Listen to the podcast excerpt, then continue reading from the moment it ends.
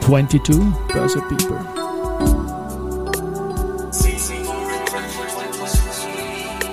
Are now in season 4.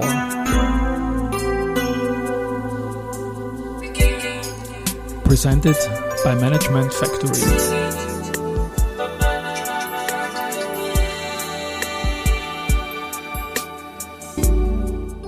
Ja, herzlich willkommen wieder zur Serie 22 Börse People und diese Season vor der Werdegang und Personality Folgen ist presented by Management Factory. Mein Name ist Christian Drastil, ich bin der Host dieses Podcasts und mein zweiter Gast in Season 4 ist Christian Scheid, Finanzjournalist, Trader, Juryunterlagenaufbereiter bei den Zertifikate Awards Austria, schneller Läufer und Deutscher. Lieber Christian, herzlich willkommen bei mir im Studio. Servus. Hallo Christian, grüß dich.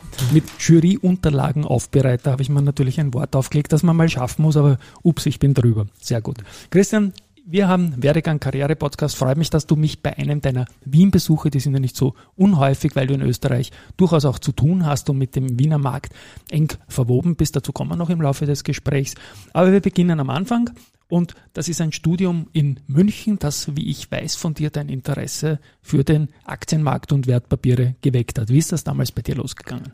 Genau, also ich bin ähm, damals zum Studium nach München gegangen, das war 1994, ähm, ein Volkswirtschaftsstudium und ähm, damals ging es so ganz langsam los äh, irgendwie mit der Börse. Ich habe dann irgendwie eigentlich erst im Laufe des Studiums erst überhaupt erfahren, dass es sowas wie eine Börse gibt. Habe dann viel Zeitung gelesen.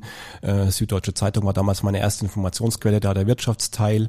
Und ähm, ja, im, im Jahr 1996 war es dann soweit, dass eben die Deutsche Telekom in Deutschland an die Börse gegangen ist. Und damit wurde eigentlich in Deutschland der ganz große Aktienboom entfacht. Und auch bei mir war sofort äh, die Leidenschaft für die Börse geweckt und ich habe halt äh, anfangs äh, ganz, ganz viel gelesen, über die Telekom natürlich am Anfang, aber auch über, über andere Aktien. Ähm, es kam dann 1997 in Deutschland der berühmte, berüchtigte neue Markt, neue Markt, neue Markt auf. Und dann war natürlich auch äh, bei ganz vielen Studienkollegen ähm, wurde da so nach und nach die Spekulationsfreude geweckt. Und äh, ja, ich bin dann teilweise gar nicht mehr in die Vorlesungen ge äh, gegangen, sondern ich bin ins, äh, damals hieß es PC-Labor, das war eine Möglichkeit, um überhaupt ins Internet zu kommen, bin ich dorthin gegangen und habe die, die Kurse im Endeffekt gecheckt und die, die Nachrichten gecheckt und ja, damals war es halt wirklich eine verrückte Zeit. Ja. Äh, die Kurse sind jeden Tag, vor allem dann in der Zeit 98, 99, 2000, im Prinzip jeden Tag gestiegen mit ein paar Korrekturen natürlich, die es auch gab, aber die waren eigentlich nicht so nennenswert, sondern es ging damals wirklich äh, in einzelnen Aktien bis zum Jahr 2000 dramatisch nach oben. Und ja, da wollte ich auch dabei sein, es hat mir wahnsinnig viel Spaß gemacht und da war meine, meine Trading-Leidenschaft dann auch geweckt letztlich. Trading-Leidenschaft, ähm, spekulativ unterwegs, hast du von Anfang an eher das als Facette für dich erkannt oder waren auch die typischen Sparpläne, die gab es ja damals noch nicht so wirklich in den Köpfen, aber auch so Buy- und Hold-Geschichten dabei, wo du sagst, das sind Aktien fürs Leben vielleicht? Überhaupt nicht. Also ich war okay. von Anfang an ähm, glücklicherweise muss man im Nachhinein sagen, äh, sehr kurzfristig orientiert. Mhm. Da sind wir natürlich auf dem Weg nach oben äh, sehr, sehr viele Gewinne entgangen. Also gerade 98 bis 2000, wenn du da natürlich eine Aktie durchgängig gehabt hättest. Ja, mehrere hundert Prozent nach oben. Auf vielleicht. jeden Fall, auf jeden Fall. Und das ist mir natürlich entgangen auf der einen Seite. Ich habe viele kurzfristige Gewinne gemacht, natürlich auch mal Verluste gemacht, ist auch klar. Aber mir sind auch durch diesen kurzfristigen Ansatz letztlich dann auch die großen Verluste erspart geblieben, die ja dann in den drei Jahren nach 2000 auch ähm, natürlich ja. zu, ja, zu beobachten waren an der Börse. Und äh, insofern bin ich durch dieses ganze Auf und Ab vielleicht nicht unbedingt nach oben, nicht mit dem allerletzten Hype mitgegangen, aber habe mir auch nach unten dann die größten Verluste dann doch erspart. Ich meine, ich habe auch Verluste gehabt, aber eben nicht so großer Verlust, dass es Schmerzens, äh, Schmerzen bereitet hätte. Hast du da eigentlich ein System von Anfang an für dich entwickelt, bei welchen Verlust-Sizes du verkauf, zu verkaufen beginnst, im Prozent zum Beispiel oder bei Chartmarken? Also jetzt nicht unbedingt ein festes System. Ich habe nur auch von Anfang an interessanterweise relativ schnell ähm, Verluste sehr früh begrenzt. Also ich hatte eine Idee, äh, die Aktie könnte steigen habe gekauft. Ähm, wenn sie gestiegen ist, schön, dann bin ich eine Zeit lang dabei geblieben. Wenn sie gefallen ist, habe ich überlegt, ähm, vielleicht ist mein, mein Kalkül nicht aufgegangen und ich habe dann mich relativ schnell wieder von diesen Verlustpositionen getrennt ähm, ja, das ist ja eigentlich genau das, was man heute auch den Anlegern sagt. Es sollen äh, Verluste begrenzen und Gewinne laufen lassen. Und ich habe das, warum auch immer, von Anfang an so gemacht. Das war vielleicht auch ein bisschen ähm, Glück dabei gewesen, vielleicht auch ein bisschen Talent. Ich weiß es nicht genau, was da letztendlich der Grund war. Aber ich habe von Anfang an eben einen eher kurzfristigen Ansatz verfolgt. Und mich hat es immer belastet, eine Verlustposition im Depot zu haben. Das war eigentlich mhm. der Hauptgrund, warum ich dann immer relativ schnell äh, verkauft habe. Ich habe da zum Vergleich bei mir vollkommen gegen jedes Lehrbuch gehandelt, mhm. aber interessanterweise in der Long Run auch Erfolg damit, indem ich bei starken Gewinnern Positionen immer wieder redimensioniert gemacht habe, immer kleiner gemacht habe und so Gewinne mitgenommen habe, auch in, in diesen shaky Times. Aber nach unten habe ich immer geschwächelt, indem ich eben ohne Stop-Loss gearbeitet habe und Verluste eher ausgesessen habe. Mit Home Bias Österreich ist das relativ gut gegangen, weil es da die wenigen wirklichen Leichen gibt im Langfristsegment. Aber nur ein kleiner Sidestep. Du hast dann im Jahr 1999, habe ich da einen Eintrag stehen, Diplom-Volkswirt. Was war das? Genau, das war dann im Endeffekt der Abschluss meines Studiums. Mhm. Ähm, der endete klassischerweise dann mit der Diplomarbeit und wenn man die dann auch noch erfolgreich absolviert hat, dann hat man eben den, den Titel des Diplom-Volkswirts bekommen. Ähm, ja, das war dann eigentlich wäre das eine gute Ausgangsbasis gewesen, um in den Beruf einzusteigen. Ich musste dann allerdings erst nochmal meinen Zivildienst machen, den habe ich nach dem Studium gemacht, was eher untypisch ist, aber es hat sich halt eben so ergeben. Habe aber nebenbei dann schon äh, Kontakte geknüpft ähm, zu einem Anlegermagazin in München, zu der Börse Online. Das war so mein eine der größten Adressen, wenn nicht die größte damals. Damals würde ich sagen die größte. Ja, ich auch, ähm, ja. Neben ja. dem Aktionär, der kam aber allerdings erst ein bisschen später.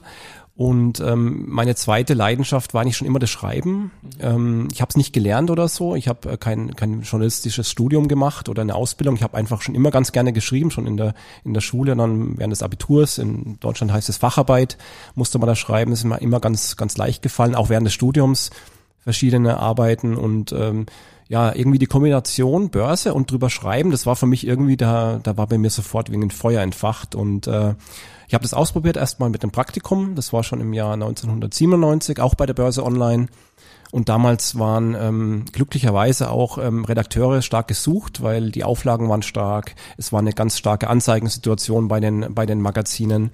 Und äh, da hat man mich sozusagen direkt vom Studium äh, ja, mehr oder weniger eingestellt. Und ähm, ja, das war für mich eigentlich eine glückliche Fügung, wie das alles äh, gelaufen ist. Im Nachhinein muss man das so sagen, ja. Ja, wunderbar. Du hast ähm, bei Börse Online auch über den österreichischen Markt geschrieben, warst, so wenn ich mich erinnern genau. kann, auch ein bisschen der Spezialist, der dort aufgebaut wurde für unser Land, oder? Genau, also ich war jetzt nicht der Einzige, aber ähm, ich, ich war mehr oder weniger abgestellt für österreichische Aktien. Das kam daher, ich war in verlängertes Wochenende in Wien gemacht und da gab es damals die große Steuerreform in Wien mhm. und äh, die Steuerreform hat ja letztendlich den Aktienboom hier ausgelöst. Ich weiß jetzt nicht mehr genau das Jahr, wann 2002 das war. 2002 würde ich mal sagen. Ich ja. denke, ja, weißt du besser als ich. Ja, Körperschaftssteuersenkung genau. 2001 losgegangen. Und ich glaube, ich weiß so, genau. ich kann mich noch dunkel erinnern, ich glaube, wir gingen von 1000 auf 5000 im ATX so genau, ungefähr. von 2002 bis 2007, das war unsere Jahrhundertrallye genau, in diesem, genau. Ja. Und das äh, war natürlich auch eine Entwicklung, die mir sehr gut gefallen hat und dementsprechend habe ich dann das Thema bei Börse Online eingebracht, habe immer wieder österreichische Aktien vorgeschlagen und habe dann oft drüber geschrieben und irgendwann war es halt so, dass ich derjenige war, der regelmäßig Österreich äh, beobachtet hat und genau und da kommt meine Affinität eben für den Wiener Markt, für den Wiener Aktienmarkt her. Ich kannte dich damals noch nicht, aber du bist mir natürlich als Autor bei einem auflagenstarken Magazin, das man lesen musste als Journalist, weil ja auch die Aktien, die ich täglich behandelt habe als Österreicher, hat man es ja relativ leicht, weil da ist die, sind, da geht ja nur mehrere Handvoll Aktien, die du beobachten musst mit Home Bias. Bist du mir schon aufgefallen und dann auch noch wegen einer zweiten Zuneigung zu einer Produktart, eigentlich einer Facette im Wertpapiergeschäft, den Zertifikaten. Da hast du auch eigentlich bei Börse Online, glaube ich, schon begonnen, in diesem Bereich zu schreiben, mhm. oder? Nicht direkt bei Börse Online, das war dann, ähm, ich habe mich selbstständig gemacht im Jahr 2006 äh, als, okay. als Finanzjournalist und hatte dann, äh, habe weiter für Börse Online allerdings auch geschrieben und habe dann als zweites Standbein ähm, beim Zertifikatejournal die Österreich-Ausgabe betreuen dürfen und das war so ähm, mein Einstieg in die, in die Welt der Zertifikate, möchte ich es mal nennen und ich musste auch da von Anfang an eigentlich erstmal lernen, Unterschiede zwischen Bonuszertifikat, Discount-Zertifikat, das ist ja äh, eigentlich ganz einfach, aber wenn du die Begriffe zum ersten Mal hörst und drüber schreiben musst, äh, musst du dich erstmal richtig einarbeiten. Das ist natürlich was anderes, als wenn du eine reine Aktie empfiehlst. Letztlich sind aber die die Geschichten immer die gleichen. Du hast ein Unternehmen, du schreibst über das Unternehmen und entweder du kommst dann am Schluss äh, zum Ergebnis, die Aktie kaufen, halten oder verkaufen oder du leitest das Ganze halt auf ein äh, Zertifikat ab. Insofern war da die Umstellung von, vom Schreiben her eigentlich gar nicht so groß. Und äh, ich fand's schön, ähm, äh, Zertifikate fand ich äh, sehr schön, dass du halt mehrere Möglichkeiten hast. Du bist nicht mehr nur angewiesen darauf, dass ein Basiswert eben eine Aktie steigt, sondern du hast halt auch die Möglichkeit, ähm, davon zu profitieren, wenn eine Aktie fällt und natürlich auch zu profitieren, wenn eine Aktie nur seitwärts geht. Und wir hatten ja ganz viele Phasen, wo wir gefallen sind, wo wir seitwärts gegangen sind. Und das ist halt das Schöne an Zertifikaten, dass du eben alle Möglichkeiten hast. Genau, und in Österreich ist es dann 2007 losgegangen mit dem Zertifikate-Wort und du hast das Zertifikate-Journal Christian Röhl als bekannten Namen zum Beispiel äh, erwähnt, der hat das auch moderiert am Anfang und du bist dann, glaube ich, entweder von Start weg oder im zweiten Jahr der Jury Versorgungsmann, Juryunterlagen. Also eine unpackbare Arbeit, immer die Emittenten zu befragen, dann die Auswahl zu machen. Ich darf Jurymitglied sein und bekomme da, glaube ich, wie viele Seiten sind das, die ich mir immer durchschauen darf oder muss? Also ich würde mal sagen, also mindestens 40, eher 40 50, Seiten manchmal waren es auch ja. schon 60. Ich hab Und dann, klein gedruckt. genau. Ja, es ist äh, relativ, ja. Äh, man ist immer ein bisschen, äh, es hängt immer ein bisschen davon, davon ab, wie viele Emittenten überhaupt teilnehmen. Beim ja. Zertifikat Award am Anfang waren sehr, sehr viele und da waren die Juryunterlagen richtig dick. Mittlerweile hat sich eigentlich eingependelt, so bei, bei zehn Teilnehmern, zehn verschiedene Emittenten nehmen teil, die reichen ihre Produkte ein und im Endeffekt fasse ich dann für die Jury diese Einreichungen zusammen, ähm, formuliere ein bisschen um manchmal, weil natürlich ist man darauf angewiesen, was man bekommt von den Emittenten und äh, da muss man ab und zu mal auch einen Rechtschreibfehler ausbessern, sowas. Ja. Und auch mal kürzen. Kürzen muss man auch ab und zu mal. Aber im Endeffekt werden es dann doch immer wieder mit 40, 50 Seiten jedes Jahr. Also meine Wahrnehmung nach, 16 Mal bist du irgendwie dabei bei dem Award und 15 Mal vielleicht hauptverantwortlich für die Unterlagen oder so. Genau, also ganz genau kann ich es auch nicht mal sagen. Im so. ersten Jahr war ich nicht jetzt der Hauptverantwortliche, aber ab, ich würde sagen ab dem zweiten Jahr, ab 2008. Jetzt hat sich ja durch Covid ein bisschen was verschoben von dem Zyklus, dem Jahreszyklus, wann die Veranstaltung stattfindet. Vielleicht sind wir nächstes Jahr ja wieder früher dran mit Award. Äh, Award jetzt war es dann im, im Herbst erst. Äh, wie lange Arbeit, wie lange ist das so deine Saison rund um den Zertifikate vom Beginn? Bitte schickt uns die Einreichungen, liebe Emittenten, bis hin zum Event. Also ist eigentlich eine ganz gute Frage, weil gerade heute, würde ich sagen, äh, ging es los mit der ersten Terminanfrage. Also wir überlegen jetzt, wann der Termin denn sein könnte, äh, 2023. Und sobald der Termin feststeht, wird eigentlich der Zeitplan ähm, festgezurrt und äh, es beginnt dann eigentlich so die heiße Phase, ich würde sagen, drei bis vier Monate vor dem eigentlichen, vor der eigentlichen Preisverleihung, indem ich äh, die Jurymitglieder anspreche, ob sie denn gern wieder dabei sein möchten. Wir haben natürlich auch jedes Jahr einen Wechsel in der Jury. Es ist äh, man, manch einer wechselt den Arbeitgeber oder geht in Pension, äh, fällt raus. Auf, auf dem Fall muss man Ersatz suchen. Und das ist, das ist schon mal ein relativ langwieriger Prozess. Dann, äh, sobald die Emittenten feststehen, äh, die teilnehmen möchten, werden auch die Emittenten angeschrieben.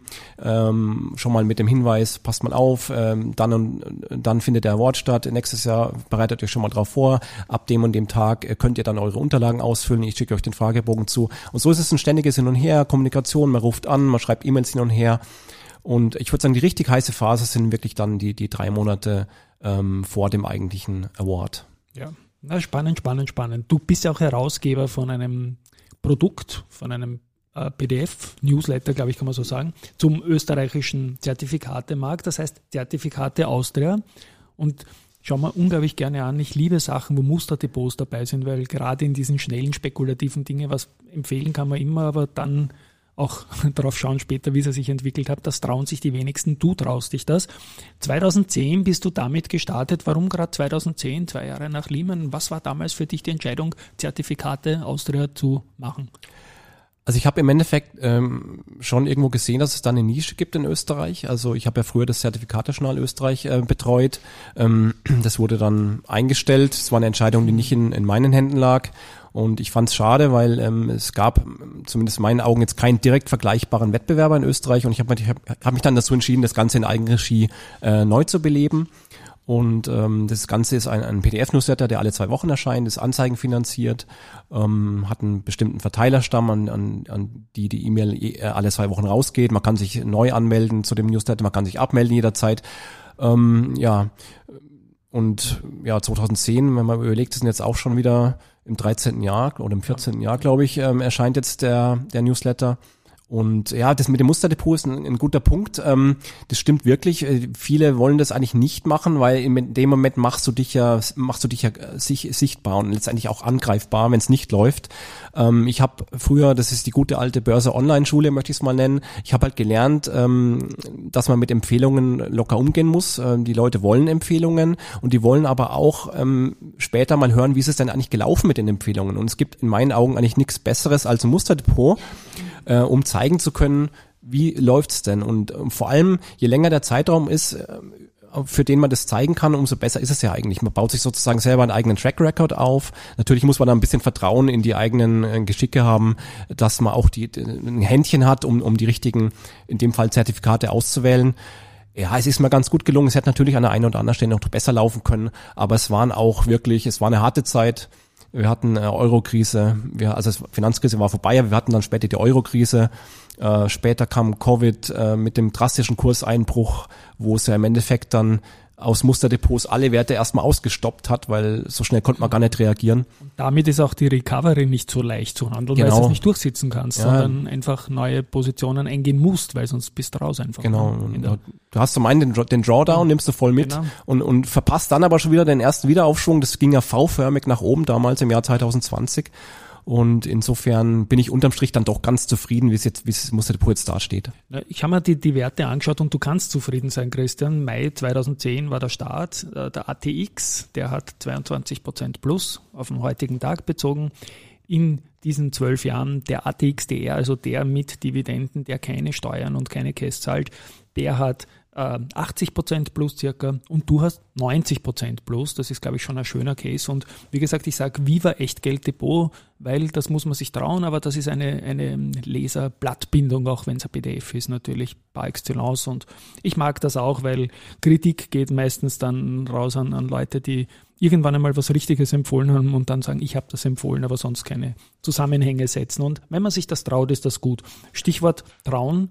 Äh, Österreich Depot, habe ich mir das angeschaut, in, in diesem äh, Österreich-lastiges Zertifikat. Depot muss man sagen, du hast Positionen auf ATX für Östalpine, Gold, Tesla und auch ein Nasdaq-Produkt drinnen. Vielleicht kurz ein paar Worte zur Zusammensetzung und was das für Produkte sind. Genau, also ein Wort vielleicht noch grundsätzlich zum Musterdepot. Sehr gerne. Ich äh, schaue schon eher drauf, dass ich äh, das Ganze eher konservativ anlege. Deswegen ähm, 90 Prozent klingt ja viel aufs Jahr gerechnet ist es vielleicht gar nicht unbedingt so viel, aber es war ja immerhin besser als ATX und äh, auch ATX Total Return. Aber es ist, es ist mit deutlich weniger Schwankungen erreicht worden, das muss man auch sagen. Ich habe die, die ganz großen Drawdown-Phasen habe ich vermieden und die habe ich in dem äh, vermieden, dass ich halt Teilschutzprodukte vor allem äh, Schwergewichte immer. Also ich habe zum Beispiel momentan einen ATX Discounter drinnen, der, der natürlich nicht voll dabei ist, wenn der ATX nach oben durchstartet, wie jetzt die letzten Wochen seit äh, Anfang Oktober. Da, war ich natürlich weit hinterher mit einem ATX Discounter. Auf der anderen Seite habe ich aber auch nicht den massiven Kursverfall, wenn jetzt doch wieder eine Korrektur kommt. Viele erwarten ja eine Korrektur. Ich weiß nicht, ob sie kommt, aber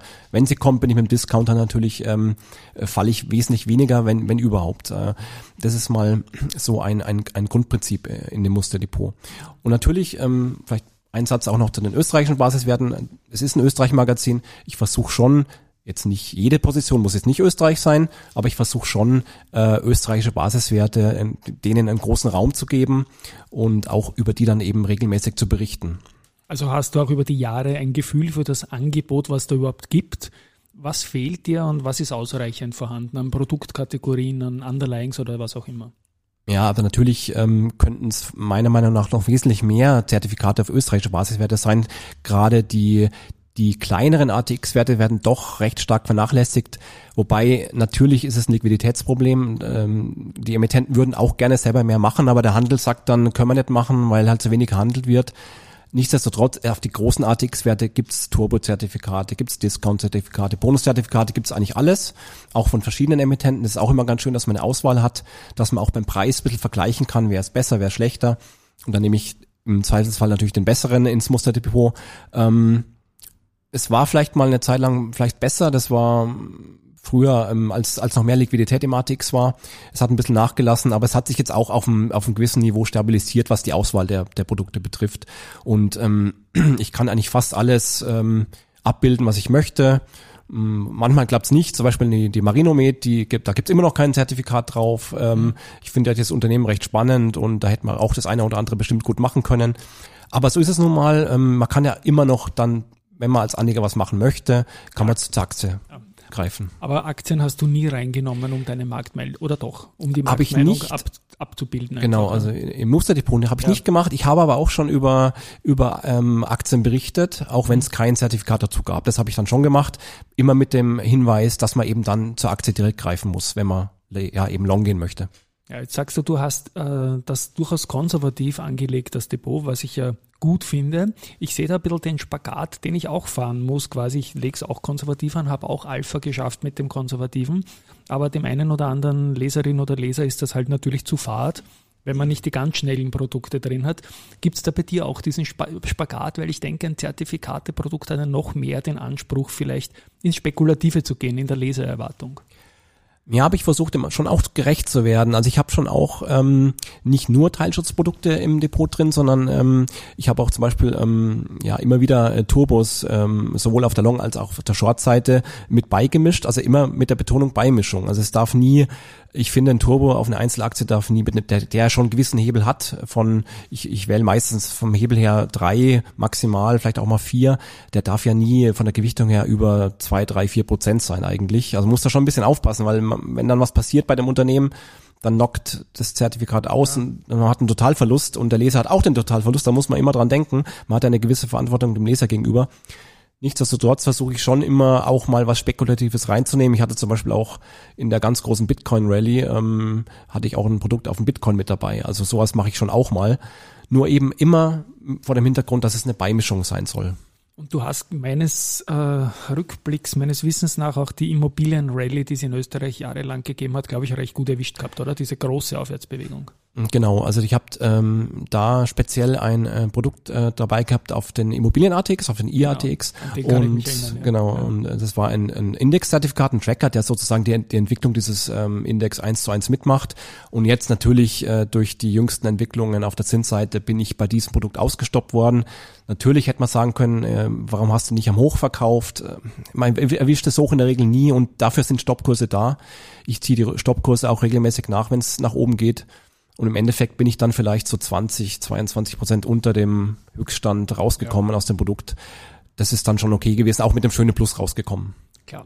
Ähm, du hast gesagt, werbefinanziert. Das Produkt ist damit für Leserinnen und Leser gratis zu beziehen. Kleiner Call to Action eingebaut. Wie kommt man zu dem Produkt? Gibt, über die Website URL Genau, dann also verlinken natürlich in den Shownotes, ja. Mhm, ja, genau. Also die Website ist äh, zertifikate-austria.at und man kann sich dort jederzeit anmelden und auch wieder abmelden, wenn es einem nicht gefällt.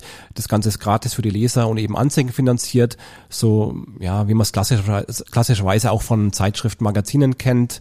Ähm, gut, die, die kosten meistens auch noch was, das ist jetzt hier nicht der Fall, aber es gibt ja auch im Internet, gibt es, äh, glaube ich, zahlreiche Newsletter, die ähnlich äh, aufgebaut sind. Genau, wichtig ist eben für den Leser ist es gratis. Deiner hat schon einen USB, weil diese Österreich-Lastigkeit mir gefällt. Ich kann es empfehlen, liebe Leute, werden wir in den Shownotes verlinken. Und ich komme zum nächsten Stichwort. Österreich Fokus Wikifolio. Du bist auch ein Trader der ersten Stunde, wie ich vernehme irgendwie. Ich war auch seit Anfang an dabei. Du bist x-fach größer und sehr mutig mit deinen Wikifolios, aber auch sehr erfolgreich. Vielleicht auch ein paar Worte zur Geschichte Christian Scheidt und Wikifolio. Mhm, genau, also ich bin auf Wikifolio mit meinem normalen Namen auch zu finden, ähm, mit meinem Nachnamen Scheid ist, glaube ich, der, der Tradername. Und äh, ja, ich habe, ich bin irgendwann durch Zufall auf diese Plattform gestoßen. Es war schon im Jahr 2012, kurz nach Gründung von Wikifolio, und mir hat das ganz gut gefallen eigentlich, wie wie der Ansatz war von Wikifolio, dass du halt als Trader dein äh, Depot, dein Musterdepot veröffentlichen kannst. Dann irgendwann wird es sogar investierbar. Du hast ein eigenes Produkt, das hat mich total gereizt. Und äh, dann können letztendlich auch äh, Leute in dieses Produkt, in dieses äh, Wikifolio letztlich äh, investieren. Ich fand es so spannend, dass ich mich da gleich angemeldet habe 2012 und das erste Zertifikat wurde dann wirklich ähm, Anfang 2013 schon investierbar. Und ich habe dann nach und nach ähm, weitere Wikifolios aufgebaut. Ähm, ich zähle jetzt nicht zu den größten Tradern bei Wikifolio, gemessen am investierten Volumen. Aber zu den fast größten, oder? Du hast Assets under Management ist über einer Million, glaube ich, oder? Ja, es sind in der Summe sogar drei Millionen. Drei, wow, ähm, ja. Die größten haben allerdings fairerweise, muss man auch sagen, sind zehnmal so groß. Aber da gibt's nicht so viele. Da ja, bis im Top 1%, 1 auf jeden genau, Fall. Genau, ja. Also sagen wir mal, bei Wikifolio zählt man eigentlich zu den großen, wenn man über eine Million drinnen hat in einem Wikifolio und da habe ich ähm, zwei, wo das erfüllt ist und deswegen das ist schon, das passt schon. Also das, da fühle ich mich wohl und ähm, man kann auch eigenes Geld investieren. Das Hast du ähm, gemacht, nehme ich an, oder? Ja, sicher. Also weil das ist für mich auch ein wichtiger Punkt, dem dem Anleger zu zeigen, Mensch, pass mal auf, ich bin hier selber investiert, ich bin völlig überzeugt von dem Produkt und äh, das kann man dann auch, das wird von Wikifolio auch äh, markiert, wenn man seinen Depotnachweis hinschickt, dann markieren die das auch für mehrere Monate. Dann muss man es wieder aktualisieren ähm, und ja, das war mir auch von Anfang an ganz wichtig eben. Und man kann natürlich auch schön seine eigenes äh, seine eigene Depotstrategie über ein Wikifolio steuern. Das hat mir auch gefallen. Ja. Du bist Trader, hast du gesagt. Hast du, hast du eigentlich überhaupt eine Mittelfristerwartung oder beobachtest du genau und lässt, blendest das bewusst aus, weil man eh random Walk hat, wenn man sagt, wer weiß, was Putin als nächstes vorhat oder ob wieder irgendeine Pandemie vorbeischaut? Also ich, man muss schon das große Bild im Auge haben, auf jeden Fall. Ich meine, ich bin Volkswirt. Ähm, Volkswirte haben eigentlich immer das große Bild äh, vor Augen. Bei mir ist das große Bild aber eher orientiert an der Geldpolitik. Also politische Ereignisse wie der Krieg, ähm, der natürlich dramatisch ist, ähm, auch für die Märkte dramatisch war, äh, interessieren mich jetzt erstmal nicht, weil darauf kann ich keine Anlagestrategie aufbauen. Ich weiß nicht, was dem Putin noch einfällt. Ich weiß nicht, was China noch einfällt. Das kann ich nicht abschätzen. Deswegen wird es sowas nie in meine Anlagestrategie einfließen. Außer es ist ganz akut. Wenn man natürlich dann den Einmarsch hat, dann muss man vorsichtig werden. Das ist klar. Aber ich schaue eigentlich auf die Geldpolitik und äh, die war ja wirklich ähm, ja, man muss schon fast sagen, jahrzehntelang expansiv, sehr expansiv und in dem Moment war für mich klar, das heißt grünes Licht für die Märkte. Ähm, mir wurde dann aber auch glücklicherweise relativ schnell klar, das war im Dezember letzten Jahres, dass die Fed wirklich ernst macht und auf die Zinsbremse drückt. Ich hätte zwar nie erwartet, dass es so stark passieren wird. Ich glaube, kaum jemand hat das erwartet. Und da war für mich auch klar, da muss ich jetzt eigentlich ähm, Cash aufbauen, äh, Investitionen runterfahren. Und deswegen, ich schaue schon auf das große Bild, ganz wichtig. Und dann geht's weiter runter auf Branchenebene, Unternehmensebene. So ist meine Reihenfolge, wie ich eigentlich äh, vorgehe. Das ist eigentlich ein klassischer Top-Down-Ansatz, würde ich sagen. Ja. Und wie hat sich deine Cash-Quote, interessiert mich noch jetzt im Jahr 2022 so ein bisschen über alle Wikifolios drüber. Wie bist du reingegangen ins Jahr? Weil es war ja ein Rekordniveau fast an allen Börsen Ende 2021. Und dann, wie bist du reingegangen und wie hast du das übers Jahr gesteuert, so ungefähr von, von der Size? Ja, also ähm, ich schaue mir da speziell ein Wikifolio an, das meiner eigenen Anlagestrategie am nächsten kommt. Ähm, das kann man sich auf der Wikifolio anschauen, äh, Seite anschauen, das heißt äh, Special Situations Long Short. Ähm, dort habe hab ich schon im Dezember angefangen, massiv Cash aufzubauen, im Dezember vergangenen Jahres und bin dann auch mit einer sehr hohen Cash-Quote schon in das Jahr reingegangen. Das habe ich eigentlich das ganze Jahr über so beibehalten. Im Gegenteil, ich habe sogar die Cash-Quote eigentlich immer weiter erhöht. Ich war in der Spitze sogar mal fast 100% Cash, weil einfach für mich nicht ersichtlich war, dass wir eine generelle Kurswende bekommen. Wir hatten ja immer wieder Bärenmarkt-Rallies, also ich glaube drei oder vier Stück, die dramatisch waren, die stark waren. Die habe ich auch nie mitgenommen, also nie zumindest in dieser Stärke mitgenommen, sonst würde das Wikifolio auch äh, jetzt besser aussehen. Nichtsdestotrotz ist es ja ein Plus dieses Jahr, das haben nicht so viele Wikifolios geschafft. Und Respekt, ja. Ja, danke. Ähm, da muss man jetzt mal, Entschuldigung, ich muss da ins Wort fallen, ja. kurz eine Lanze für die aktiven Fondsmanager, die Benchmark agieren müssen, natürlich mal brechen. Die dürfen das nicht. Die dürfen nicht 100% Absolut. in Cash gehen.